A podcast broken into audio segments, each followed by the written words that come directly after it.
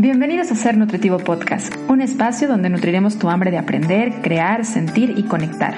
Soy Griselda Jiménez y junto a grandes colegas de la salud y buenos amigos, compartiremos contigo ciencia y experiencia para nutrir tu ser. El agua es uno de los nutrimentos esenciales para el ser humano. Su consumo es una necesidad primaria, ya que cumple cientos de funciones básicas en la fisiología humana. No existe ningún sustituto del agua, ni tampoco ninguna forma saludable de mantener nuestro cuerpo sin el consumo diario de este nutrimento. Es poco común que llamemos nutrimento al agua. Estamos mucho más familiarizados con llamar nutrimento a los hidratos de carbono, a las grasas, a las proteínas y en sí hasta los micronutrimentos, vitaminas y minerales. Sin embargo, por la función tan importante que tiene el agua como tal, aunque no aporta energía, tiene funciones en todas, prácticamente todas las partes de nuestro cuerpo. La regulación de la temperatura corporal, el funcionamiento de nuestras mucosas y por ende nuestro sistema inmunológico, la función también y la salud de nuestra masa muscular, el sistema metabólico y muchos otros más. Hoy por eso vamos a adentrarnos en el tema de la importancia del agua como nutrimento y también tocaremos en este tema el punto de qué cantidad de agua necesitamos tomar según nuestra edad, nuestro peso, nuestro género, porque todo esto da variantes. Y para compartir este tema voy a compartir el micrófono de Ser Nutritivo Podcast con una nutrióloga que me encanta cómo platica, cómo comparte en sus redes sociales y por eso dije, Marce, vente para acá, vamos a compartir juntas este micrófono. Y estoy hablando de Marcela Pérez Lara, quien es nutrióloga, quien es educadora en diabetes y que además estudió la parte diplomada de psicología de la alimentación. Marce la vas a poder encontrar en sus redes sociales como NutriTips de Marce. Te lo recomiendo de Marcela, te lo recomiendo bastante que vayas y la sigas porque su información es de gran valor y te vas a dar cuenta al escuchar este episodio. Bienvenida Marce, gracias por aceptar ser parte de esta comunidad de seres nutritivos. Hola Gris, muchas gracias a ti por la invitación. Yo aquí encantada, feliz de compartir temas de nutrición interesantes. Sé que te gusta, sé que te gusta y sé que va a ser altamente nutritivo este tema. Además de que, o lo platicábamos antes de comenzar a grabar, es un, podríamos decir, un nutrimento muy olvidado, ¿no? La parte del, del, tema del agua. Pero antes de entrar de lleno, me gustaría pedirte de favor si me ayudas a presentarte un poco para que nuestra comunidad de seres nutritivos te conozca un poco más. Sí, claro. Eh, bueno, mi nombre es Marcela Pérez Lara, soy nutrióloga, licenciada en nutrición y ciencia de los alimentos y actualmente me dedico a la consulta privada eh, de forma presencial y online para orientar a personas para mejorar su estilo de vida, para eh, corregir patologías, para tomar mejores decisiones alimentarias y que con ello mejoren su estado de salud. Eso es lo que más me gusta, la educación alimentaria me, me apasiona realmente, entonces pues dedico gran parte de mi tiempo a esta rama. Súper padre, qué padre. Me, me, me, gusta y me enchina la piel porque es como reflejarnos la una a la otra y me gusta siempre compartir este espacio con personas así. Oye, Marcia, ahora sí, entrando un poco al tema eh, de hablar del agua. ¿Por qué considerarías tú que el agua pudiera ser eh, denominado como un nutrimento más allá de que no aporta energía? Justamente por todas las funciones que ocupa o que en las que interviene al momento de que la digerimos. O sea, como tal no tiene energía ni tampoco hay cambios químicos en el cuerpo cuando la consumimos, pero sí hay muchos cambios físicos, fisiológicos que ocurren cuando tomamos agua. Muchas reacciones químicas suceden en medios acuosos. Eso es como la particularidad de lo más importante del agua, que nosotros como tal somos personas que en la composición corporal la gran parte, la gran parte, la gran cantidad de nuestro cuerpo se debe al agua.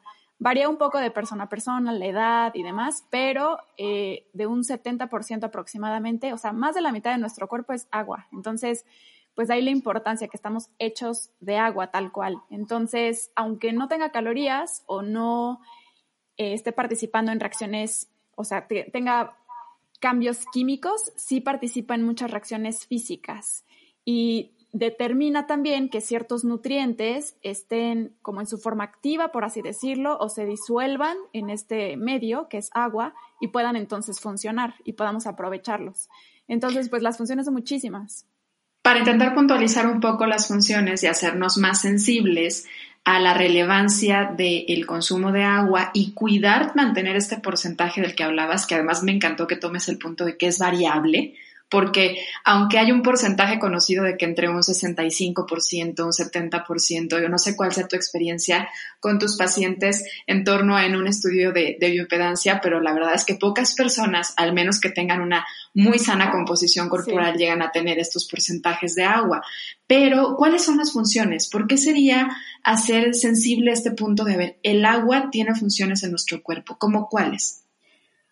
De las principales es el transporte, bueno, absorción y transporte de nutrimentos. Yo creo que eso es de las cosas más vitales.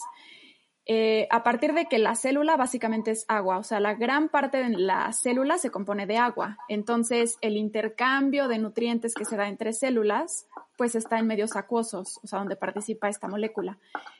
Eso es importantísimo. Y también que como es un medio donde se disuelven muchas sustancias, diferentes nutrientes, ya sean proteínas, enzimas, eh, algunos ácidos nucleicos, también se activan, por así decirlo, en medios acuosos. O sea, cuando se eh, juntan con el agua, por así decirlo, pueden funcionar de mejor forma o los podemos aprovechar o se pueden, pueden tener sus funciones. Eso es como de lo, de lo que me parece más, más importante. Sobre todo en la, en la sensibilidad al tema de la nutrición, ¿no? Pero también podríamos hacer mención de algo que hablaba al inicio del programa en la introducción, que es, de hecho, la misma temperatura corporal requiere y tiene una cierta pérdida de agua. Y esto muchas veces no somos tan sensibles, sobre todo cuando hace frío. Pero hablemos de que nuestro cuerpo, de manera interna, tiene que mantener una temperatura entre 36 grados centígrados y muchas veces el exterior está en temperaturas muy diversas a esta. Puede ser que a veces esté, estemos a 42 grados centígrados y luego de repente en la noche estamos a 17. Estas variaciones, para poder que nuestro cuerpo siempre se mantenga en la temperatura que debe de estar, para cuidar a nuestros órganos depende justamente del agua. Por eso es que si hace mucho frío o hace calor, las personas tenemos de todos modos que seguir cubriendo nuestro requerimiento de agua. Platicaba yo hace un momento también y hacía mención de la función del sistema inmunológico. Hoy que estamos un poco más alertas y que hemos prestado más atención a este importante sistema de protección que tenemos, eh, las mucosas, que es nuestra primera barrera de defensa, llámese la mucosa en nuestros ojos, en nuestra nariz, en nuestro aparato digestivo, están formadas justamente de agua, porque bien lo hacías mención en este, hace un momento, eh, muchos de los medios acuosos son los que nos permiten la transportación, pero también el repelar a, algún agente patógeno. Me, me gustaría también recalcar el punto de que decías ahorita la digestión, la emulsión en la parte de los ácidos gástricos depende de esto. Son muchas las razones por las que debemos recordar la importancia de tomar agua. Ahora, entraría un tema que es también el tema de que existe agua a nivel extracelular y de forma intracelular. ¿Cuál es la diferencia entre estos, más? Pues digamos que nosotros estamos compuestos de células y entre cada célula, entre una u otra, hay un espacio chiquitito que es espacio extracelular. Entonces, digamos que hay diferentes tipos de líquidos. Sería líquido intracelular, lo que está dentro de las células, y el extracelular, lo que está fuera. Entonces, gran parte, gran parte del agua que tenemos en el cuerpo está la mayoría dentro de las células. Y otra parte está en el líquido extracelular, que sería como líquido intersticial, eh, y el plasma. Entonces, pues realmente hay agua por todos lados, aunque en mayor concentración dentro de las células. Y una función muy importante de este líquido es la protección de los órganos, que también esto muchas veces no hacemos visible. Eh, el agua extracelular nos permite proteger la salud de la célula y de los órganos en general. Entonces hay que pensar así como cuando tenemos un bebé en el útero, que hay este líquido que lo protege, también hay un líquido que protege a nuestras células y a cada órgano de nuestro cuerpo. ¿Y de qué depende del líquido que estemos consumiendo? Muchas veces entra la idea aquí eh, en, este tema del líquido extracelular, de la parte del edema, la retención de líquido, en donde muchas personas dicen, bueno, es que si yo estoy reteniendo líquido, soy de las personas que retengo líquido, ¿necesito tomar más agua o menos agua? Paradójicamente se necesita tomar más agua cuando uno retiene líquidos, pero eso generalmente, o sea, en una condición no patológica, no patológica. sería por un desbalance, por así decirlo, entre los solutos que hay en los líquidos, ya sea extracelular o intracelular. Entonces, cuando tenemos, digamos, menos solutos afuera, digo, adentro de la célula, lo que hace el agua es salir para tratar de diluir ambos líquidos, el que está afuera y el que está dentro. Entonces, cuando comemos muchas cosas que son altas en sodio, por ejemplo, tendemos a retener líquidos porque se incrementa este soluto y entonces el agua de la célula sale para tratar de disolver este, este sodio. Eh, entonces, por eso es que hay como retención de líquidos. Y cuando tomamos otra vez agua, se empieza a diluir de nuevo esta cantidad de sodio que tenemos en, en el agua y se pierde el exceso de sodio. Entonces, pues vamos perdiendo los líquidos retenidos. Y para intentar hacer un poco gráfico, porque habrá quienes a lo mejor digan, oye, ya no me acuerdo yo de esto de la escuela de solutos y solventes, sí. Eh, en esta parte imagínate que pones un vaso de agua y le pones azúcar a mayor cantidad de azúcar que le pongas, te vas a dar cuenta que va a empezar a cambiar el espesor que tiene en, e, esa agua y eso es justamente la concentración. Tenemos que cuidar la concentración que tiene. Particularmente cuando hablamos de la salud de la célula, pues no es tanto en relación a la, al azúcar o la glucosa, sino a los minerales de los que hacía mención ahorita Marce, muy apropiadamente, que es particularmente el sodio y otro que también es muy relevante, que es el potasio. Y aquí empezamos ya a tocar el tema de los minerales, en donde mucha gente eh, de repente dice, bueno, existen sueros, existen bebidas que son hidratantes, existe en México el vida suero oral. ¿Necesitamos agua o necesitamos sueros? Necesitamos tomar agua, pero también necesitamos electrolitos para tener correcta hidratación. O sea, las dos cosas. Pero también depende de cuál sea nuestro estado de hidratación o qué actividad hayamos hecho o en qué situación estemos para saber si lo que necesitamos es tomar una bebida hidratante que tenga eh, minerales o alguna bebida isotónica, como son estas bebidas deportivas, por ejemplo, para recuperar los electrolitos perdidos, o únicamente con agua podemos satisfacer las necesidades. Entonces, pues sí depende como la situación en la que estemos, pero de que se necesita tomar electrolitos o tener electrolitos en, en, el plasma, pues sí los requerimos. ¿Y cuáles son los electrolitos? Porque luego pensamos en electrolitos y siempre los pensamos en una bebida, en una bebida preparada. Pero en realidad es que si no tenemos una condición muy específica, podríamos consumirlos a partir de la dieta, ¿cierto? ¿Cuáles son estos Prácticamente son minerales. O sea, el sodio, el potasio, el cloro, eh, el magnesio también puede ser un electrolito. El potasio, sodio, magnesio son los principales. Entra también un poquito el calcio, que también tiene que ver con esto. Eh, el zinc también puede ayudar un poco. Por eso lo vemos que de repente vienen en algunas bebidas eh, hidratantes que al final son minerales que podemos encontrar en la dieta. De ahí la importancia de tener una sana alimentación. Sobre todo si eres una persona saludable. Si obtienes a partir de tu dieta estos minerales, a lo mejor con solo el agua natural podrías tenerlos. Si no, de lo contrario, podrías tener la necesidad. Y también decías ahorita en algunos momentos, por ejemplo, en el deporte, en problemas de, diarrea, ¿en qué condiciones sería como cuando una persona pueda necesitar tomar más ah, otro tipo de bebida que sea más allá del agua? Por ejemplo, personas que son deportistas o que hayan realizado un ejercicio de alta intensidad por más de 60 minutos, entonces es muy probable que sí se requiera tomar electrolitos para recuperar esas, esos electrolitos perdidos. Eh, e incluso también se puede lograr teniendo una alimentación o comida que tenga estos minerales y además suficiente agua, agua simple. Y también en casos de diferentes tipos de deshidrataciones, si hay diarrea, si hay vómito, entonces igual se tienen que reponer los electrolitos perdidos. Habría igual que evaluar pues qué tipo de deshidratación se presenta según lo que se esté perdiendo. Y hablar del agua también es hablar un poco del sistema que regula esta parte de, la hidratación, del balance hídrico, que son los riñones y nuestro sistema urinario. Y, y me gustaría pedirte que nos apoyes como a explicar de manera muy como a, a, grandes rasgos cuál es la función y relación que tiene los riñones y nuestro sistema urinario en el balance hídrico para la salud del cuerpo. Pues los riñones como tal son órganos súper complejos e interesantísimos que participan en muchísimas funciones, o sea, es súper complejo el metabolismo tal cual de los riñones, pero sí está muy, muy relacionado con la excreción de metabolitos o sustancias de desecho y también en la absorción, reabsorción y eliminación de, de líquidos o de agua. Entonces, de ahí, de ahí, es la particular o la principal relación con la cantidad que consumimos de agua, que a fin de cuentas los riñones son quienes se encargan de eliminar las sustancias y también de eliminar los líquidos a partir de la orina. De hecho, la orina es una de las principales formas de ir perdiendo líquidos durante el día. O sea, hay, hay varias, pero esa es una. También se puede perder a, a través de la sudoración, pérdidas insensibles por la piel, por la respiración, e incluso por las heces fecales, perdemos agua todos los días. Entonces, el balance está que todo el tiempo el cuerpo lo está tratando de hacer en lo que consumimos y en lo que excretamos, o lo que vamos perdiendo de líquidos.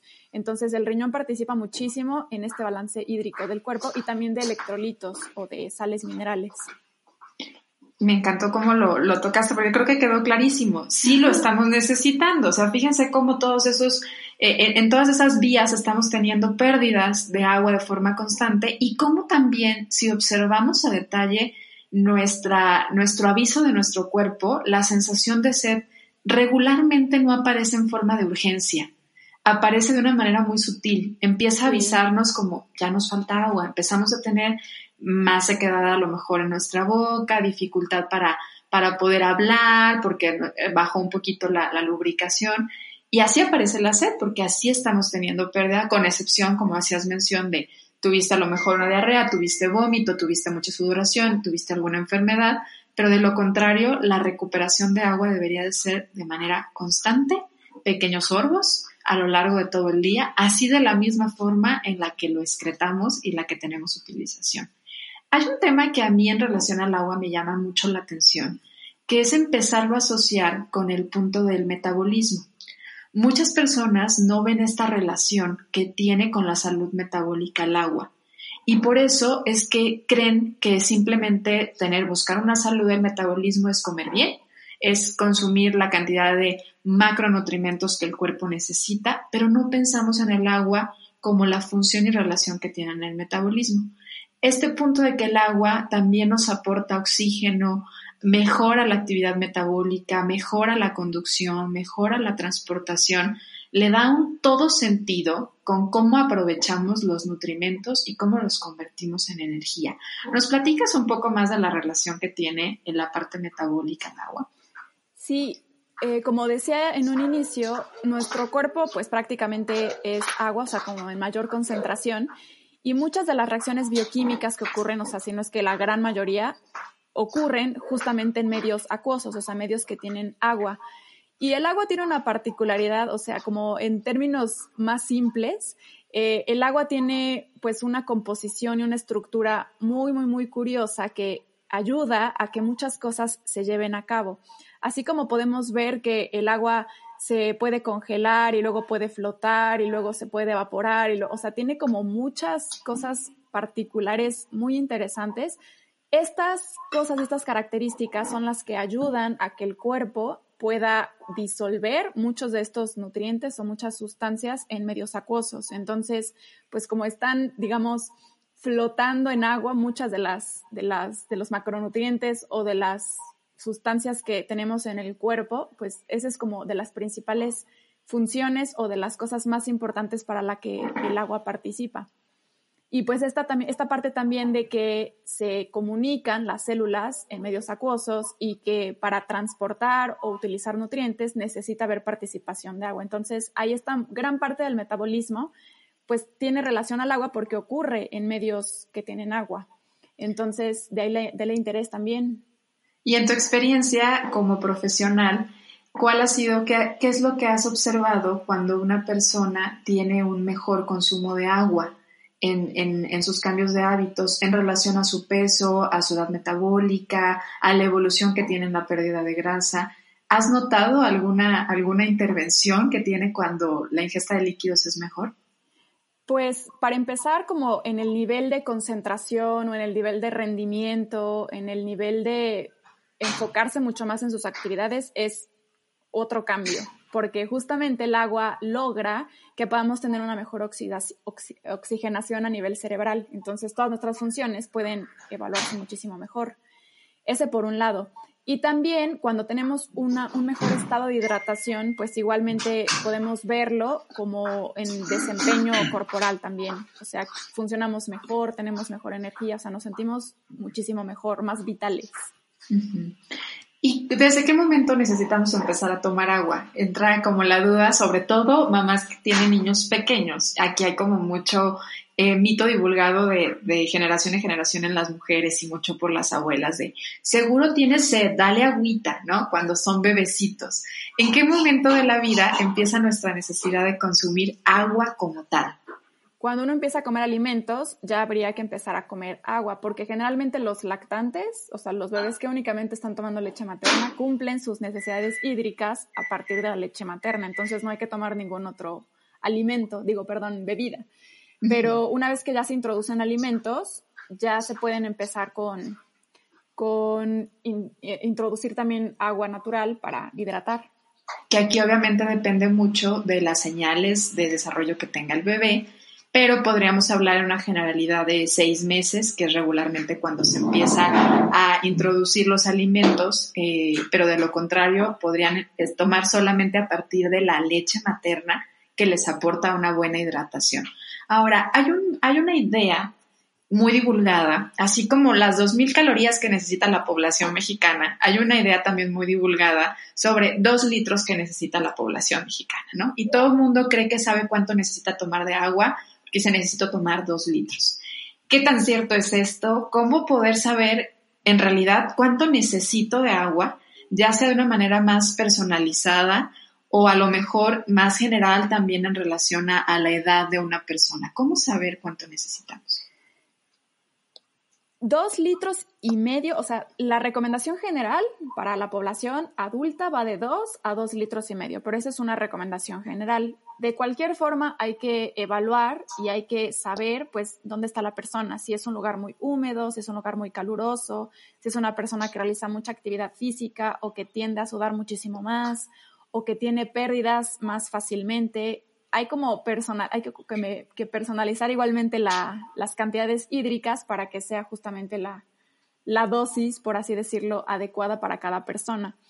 Pero pues sí, sí varía, varía completamente. O sea, esa recomendación es como muy general y entre más pequeñas o menor edad, pues igual las recomendaciones van, van cambiando. Un bebecito no necesita la misma cantidad que un adulto, definitivamente. Entonces, pues sí, cambia tanto edad como sexo, actividad física, eh, incluso la cantidad de calorías que estamos consumiendo puede ser un parámetro o indicador para saber cuál es la cantidad de agua que necesitamos. Que yo creo que esta parte de los dos litros que se divulga mucho viene de aquí, ¿no? O sea, de dos mil calorías, dos litros, porque se supone que una de las fórmulas es un mililitro por cada kilocaloría. Pero siendo honestos, eh, pocas personas necesitan 2.000 calorías o son capaces de metabolizar 2.000 calorías. Por supuesto que las hay, pero no podemos hablar que son todos. Esto lo que hacen es que promedian entre las diferencias de un niño, que está un adolescente, un adulto, un adulto mayor, y pues de repente en este promedio ya se quedaron personas muy fuera de la línea media. Por eso es muy importante personalizarlo. A mí hay un ejemplo que me gusta mucho que es eh, también cómo depende del tamaño del cuerpo. Eh, es un ejemplo que dice, bueno, si una de las funciones del agua es limpiar, entonces, eh, porque pues transporta, limpia, a mayor tamaño del cuerpo, pues necesitamos también tomar mayor cantidad de agua. Y esto también es una forma en la que se puede observar cuál es la necesidad de esa persona, ¿no? Que es en relación al peso. Por ejemplo, hay una forma que a mí en particular me funciona mucho y me gusta mucho con los pacientes para determinar cuántos son los vasos de agua, graficándolo en vasos, no en litros, que es el peso entre 7. Y entonces ahí puedes ver, si tú obviamente pesas a lo mejor más cercano a 90 kilos, estarías necesitando entre 12 y 13 vasos de agua. O sea, no los 8 que siempre nos dicen, porque depende del peso. Y también del género porque hablabas hace ratito de la importancia de, que podía variar según la composición corporal. El hombre regularmente, por, por cuestiones hormonales, de hecho en sí, tiene mayor cantidad de masa muscular que la mujer. Y esto hace que siendo el músculo alrededor de un 70% en composición siendo agua, pues tengamos un requerimiento quien tenga mayor masa muscular de agua. De hecho, aquí ponerlo hasta entre paréntesis, ¿no? Hay gente queriendo formar masa muscular, entrándole a la proteína, pero no tomando agua y no se puede formar músculo si no hay suficiente ingesta de agua. Así es. Y tampoco se puede eliminar correctamente los metabolismos, los metabolitos de la proteína si no hay suficiente agua. Entonces, las necesidades para estas personas justamente son diferentes o aumentan un poco más porque están en esta situación y tienen este objetivo. Que igualmente hay muchas mujeres que tienen un porcentaje de masa muscular más incrementado que el resto de las mujeres, entonces también sus necesidades hídricas irían un poco más por arriba. Claro, porque depende de la composición corporal. Ahora, eh, hay, yo creo que una de las mayores limitantes con el, con el agua entra en esa necesidad que tenemos el ser humano de que las cosas nos sepan bien, ¿no? Y yo he llegado a escuchar gente a lo largo de estos 10 años dando consulta que dice, es que no sabe a nada. Entonces, bueno, creo que es una de las naturalezas del agua, ¿no? Parte de la naturaleza del agua. Pero ¿cómo motivamos a estas personas que tienen esta idea de no me gusta porque no sabía nada? O no me gusta porque, porque lo llegan a decir así, no me gusta cómo sabe. Bueno, pues más bien no sabe a nada y por eso no te gusta. ¿Cómo motivarlos o cómo hacer estrategias que, que los lleven a tomar esta mejor cantidad de líquido para mejorar todas estas funciones de las que ya hemos hablado donde interviene el agua como tal. A mí lo que me funciona mucho es, bueno, en primer lugar, recordarles de la importancia del agua, porque si uno conoce los beneficios, puede ser que te motives mucho más a consumir agua porque sabes que estás dándole buenas cosas a tu cuerpo. Entonces, mencionar los beneficios siempre es importante. También como recomendación ayuda mucho tener recipientes, vasos, termos cerca para estarte acordando constantemente de tomar agua. Y otras cosas que ayudan mucho como para este tema de sabor o poder disfrutar un poco más del agua y que no sea algo tan insípido solo tomar por tomar, puede ser ponerle ciertas, eh, pues sabor a partir, por ejemplo, de bolsitas de té, hacer infusiones, eh, rodajas de pepino, de naranja, hojas de menta, como para darle un poco más de sabor y que no, se, no sea una bebida alta en azúcares, que tenga demasiadas calorías o que sea una bebida como tal azucarada, eh, sino que únicamente tenga un saborcito y nos ayude a estar tomando agua, agua natural durante el día. Eso puede ayudar bastante. Mucho, creo que es una, una gran herramienta. Una, la disponibilidad, hacerlo visible, porque lamentablemente estamos tan desconectados de nuestras necesidades que tendemos a olvidarlas y siendo una de estas, vamos a tomar agua cuando de plano sentimos la boca seca, cuando notamos la piel seca, cuando sentimos que los labios ya se partieron y no cuando el cuerpo nos manda señales sutiles de que tenemos ya una pequeña necesidad de agua que es a lo largo de todo el día. Entonces la cercanía y la otra es, si bien a lo mejor en este momento no tomas mucha agua o no tomas agua porque no te gusta el sabor, buscar la inclusión de, estos pequeños eh, retos o, o estrategias para poder mejorar un poquito o darle un tono diferente. Y hablando del té, porque tocaste ahorita el punto del té, y ahí entra también el rollo de los diuréticos, porque hay muchos tés que tienen efecto diurético. ¿En qué momento? Porque tocábamos el punto al inicio, ¿no? O sea, si hay retención de líquido, a veces lo que falta es hidratación. ¿En qué momento una persona podría verse beneficiada de un efecto diurético y en qué momento no sería lo más ideal? Pues justamente cuando tenemos retención de líquidos, los efectos diuréticos pueden ayudar. Eh, hay diferentes pues bebidas o incluso alimentos que tienden, que tienen esta característica, o sea, que son diuréticos. Y hay otras bebidas que también lo son, por ejemplo, el café o la cafeína tiende también a deshidratar porque tiene este efecto diurético, entonces hay que tomarlo en cuenta pues para reponer ciertos líquidos perdidos que pueden ocasionar el estar tomando cafeína. Entonces, personas que retengan líquidos o que estemos como con esta sensación de hinchazón, por ejemplo, eh, bebidas diuréticas nos pueden ayudar o alimentos que sean ricos en agua también nos puede ayudar para ir eliminando estos líquidos retenidos. Y personas Pero sería eh, entonces, así como tomaste un diurético, también tomar agua. O también buscar alimentos ricos, no nada más estar tomando el diurético. Ahorita que tocaste el tema del café, a mí me pasa muy seguido que escucho esta historia, es que toda la mañana no tomé agua porque me la paso tomando del termo el café. Y necesitamos tomar agua. Entonces, si estás tomando un vaso, una taza de café, entonces asegúrate reponerla tomando algo de líquido que sí te ayude a hidratarte, que sí permita que entre dentro de la célula y que no te deshidrate en sí, porque también están estas bebidas que son altas en azúcar, que de hecho más que hidratarte pueden hacer el efecto refrescante en la boca, pero no te hidratan, por el contrario, te deshidratan, por lo que hablabas ahorita de la, de la osmolaridad y de este punto de ser solubles o no, ¿no? Así es.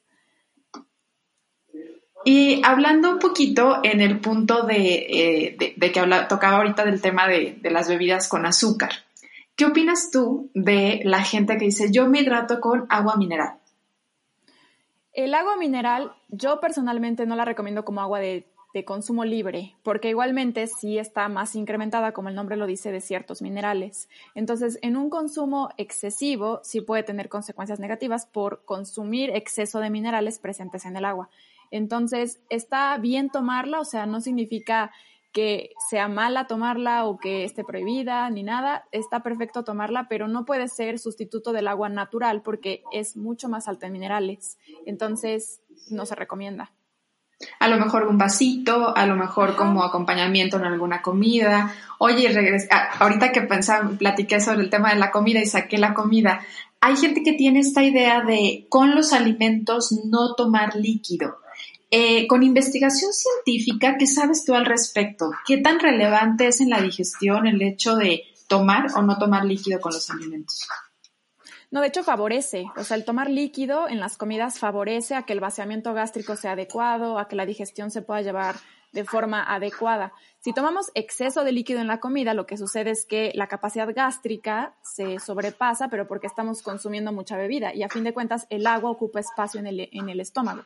Entonces puede ser que estemos supliendo estas este espacio gástrico con agua en lugar de comer realmente alimentos y entonces no estemos cubriendo necesidades energéticas reales. Pero sí es necesaria y sí se puede tomar, o sea, no hay ninguna contraindicación, a menos en casos muy específicos, eh, de tomar agua durante las comidas y de hecho es, es beneficioso en la cuestión de la digestión. Estaríamos hablando más bien de la importancia de no exagerar en la cantidad para evitar que la sensación de, llenura o de saciedad sea generada a nivel estomacal por el agua que están tomando. Perfecto. Marce, pues encantada de, lo que me has estado compartiendo al momento. ¿Hay algo más que creas que nos esté faltando hablar sobre la importancia del agua? Eh, puede ser acerca de la termorregulación, es decir, de qué forma el cuerpo puede eh, regular su temperatura a partir del agua. Y esto igual me parece muy importante porque, bueno, aparte de las o sea, la temperatura como tal ambiental, pues al, momento de hacer ejercicio nosotros incrementamos la temperatura del cuerpo e igualmente eh, necesitamos regularla. El cuerpo, como te decía, está todo el tiempo en constante equilibrio eso es lo que está buscando para que pueda existir la vida. Entonces, cuando tenemos un e, ejercicio o una actividad muy intensa, esta temperatura corporal se incrementa y el cuerpo lo que hace es tratar de disipar el calor y de reducirlo a partir de la sudoración, pero no exclusivamente es sudando, o sea, realmente donde está la regulación corporal es cuando el agua, que es el sudor que, que sudamos, se evapora. Entonces, esto es bien interesante igual porque pues nos ayuda como a comprender la importancia del sudor y muchas otras cosas derivadas de esto. O sea, hay diferentes mitos que a veces se, prestan como a malentendidos y confusiones de que entre uno más sude, o sea, si sudas más significa que funciona mejor tu ejercicio o que estás oxidando más grasa y realmente no, es simplemente esta capacidad que tiene el cuerpo de regular su temperatura. Entonces, igualmente, la necesidad de reponer los líquidos que perdemos cuando hacemos ejercicio, pues es bien importante porque se puede perder hasta bueno, en cantidades todavía normales que no son como tan graves como un 2% del peso corporal en, en, agua. O sea, podemos perder más o menos un 2% del peso corporal. Entonces, pues es como una cantidad grande y hay que estarlo reponiendo. Entonces, idealmente es llegar hidratados y estar hidratados durante el día para que cuando hagamos ejercicio podamos tener pues un buen desempeño, un buen rendimiento y no esperarnos hasta el final que ya estemos muy deshidratados. Pero aquí estás tocando el punto también de con agua, o sea, no siempre hay la necesidad de incluir una bebida que sea una bebida deportiva, porque también hay ocasiones en donde de repente la mamá, el niño jugó 15 minutos en el, en el partido de fútbol, la mayoría del tiempo estuvo en la banca, entró y ahí está su bebida alta en azúcar para reponerlo después de los 15 minutos que estuvo de portero en el, en el partido de fútbol, ¿no? Creo que también es importante de ver cuál, qué tan realmente es necesario tomar y reponer algo de electrolitos o hacerlo solamente a partir de agua o buscar alguno que tenga azúcar, glucosa o no. Porque sí también de repente hay una, eh, sobre todo siento yo en México por esta necesidad y gusto que hay por las bebidas azucaradas y además fomenta el consumo de bebidas azucaradas. De repente esto inclina a muchas personas que en lugar de tomar agua, buscar bebidas azucaradas, llámese refresco, jugos, eh, bebidas que son de para hidratación o que nos la venden con este fin. En realidad, lo que nuestro cuerpo necesita es recuperar el agua y los electrolitos, llámese a partir de la alimentación o en su momento, si alguien lo necesita mayor demanda, a partir de una bebida ya más especializada, pero sí hay que asegurárnoslo haciendo de, de la mano de un profesional que nos guía al respecto de qué tan necesario es o no según el requerimiento y las, la condición de salud también de las personas. Porque ahorita que hablabas del tema de el agua mineral, bueno, pues sí, no es para todas las personas tampoco. Puede ser muy benéfico para algunas en cuestión digestiva, recuperación de algunos, de algunos minerales, pero tampoco es para todos. Marce, pues estamos entrando a la recta final de este episodio de Ser Nutritivo Podcast y hay tres preguntas que hacemos a nuestros invitados partiendo de la idea que tiene este podcast, que es que el ser humano debe nutrir la parte física, mental y espiritual. Y nos gustaría saber, tú, Marce, cómo disfrutas nutrir tu cuerpo. Nutrir mi cuerpo, bueno, me encanta comer. Soy una persona sumamente comelona que disfruto mucho los alimentos, pero si tuviera que buscar alguna, algún platillo o algo que me encanta, quizá la lasaña es como lo que más me gusta para nutrir. Qué rico. Nutres el cuerpo y las sensaciones además, ¿no? Porque es súper placentera. Bueno, de manera particular, tanto para ti y ahorita que lo dijiste hasta se me antojó a mí. Creo que también me gusta la lasaña. Oye, ¿y cómo disfrutas nutrir la parte mental? Me gusta leer. Últimamente estoy como cultivando más este hábito, pero antes de irme a dormir me está gustando mucho leer, entonces informarme, leer temas de interés, de muchos temas, no únicamente de nutrición, pero estar constantemente leyendo algo que me nutra tal cual, me parece muy padre. Sí, ser receptivo al, a la información y conocimiento de las demás personas que han, que han plasmado en los libros es realmente un verdadero regalo cada libro. ¿Y cómo disfrutas nutrir la parte espiritual? La parte espiritual, pues tal vez de muchas formas. Creo que sí soy una persona muy nutritiva espiritualmente, tal vez. Me gusta mucho, por ejemplo, bailar. El bailar siento que conecta mucho con mi espiritualidad por la forma de expresar. Eh, los movimientos corporales pienso que están muy vinculados como con esta espiritualidad. Me gusta mucho la naturaleza, salir a caminar, hacer meditaciones, em, estar en contacto con animales, me encanta y también creo que fomenta mucho esta parte espiritual. Oye, me encantó, jamás se había contestado a alguien que a partir del baile, pero esta unión corporal, espíritu, creo que, sí puede ser una perfecta forma. de Guadalajara. ¿Qué fue eso? Ahí estamos, ya. Dame un momentito ¿eh? Listo, ahí estamos. Oye, y si tuvieras, Marce, el libro de la vida enfrente de ti y pudieras registrar una frase para futuras generaciones, ¿qué les dirías? ¿Qué pondrías en ese libro? Pondría tal vez una de las frases que más me, me ayuda es como creer en ti.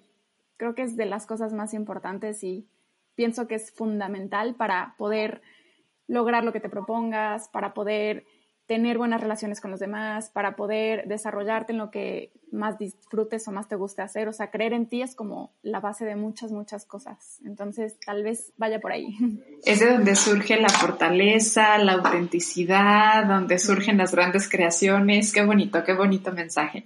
Marcia, pues feliz de haber compartido contigo este episodio. Muchas gracias por compartirnos tu experiencia, tu conocimiento, eh, poquito del gran conocimiento que tienes y que esta formación y que el poder compartir con tus pacientes seguro te ha dado mucho, mucho más. Muchas gracias por abrirlo y compartirlo con nosotros. Y antes de, terminarlo, nos apoyas a compartir tus redes sociales para quien quiera seguirte, quien quiera seguirte leyendo y viendo en tus historias, ¿dónde te encuentran? Me pueden encontrar principalmente en Facebook y en Instagram. En las dos redes sociales estoy como arroba Nutritips de Marcela.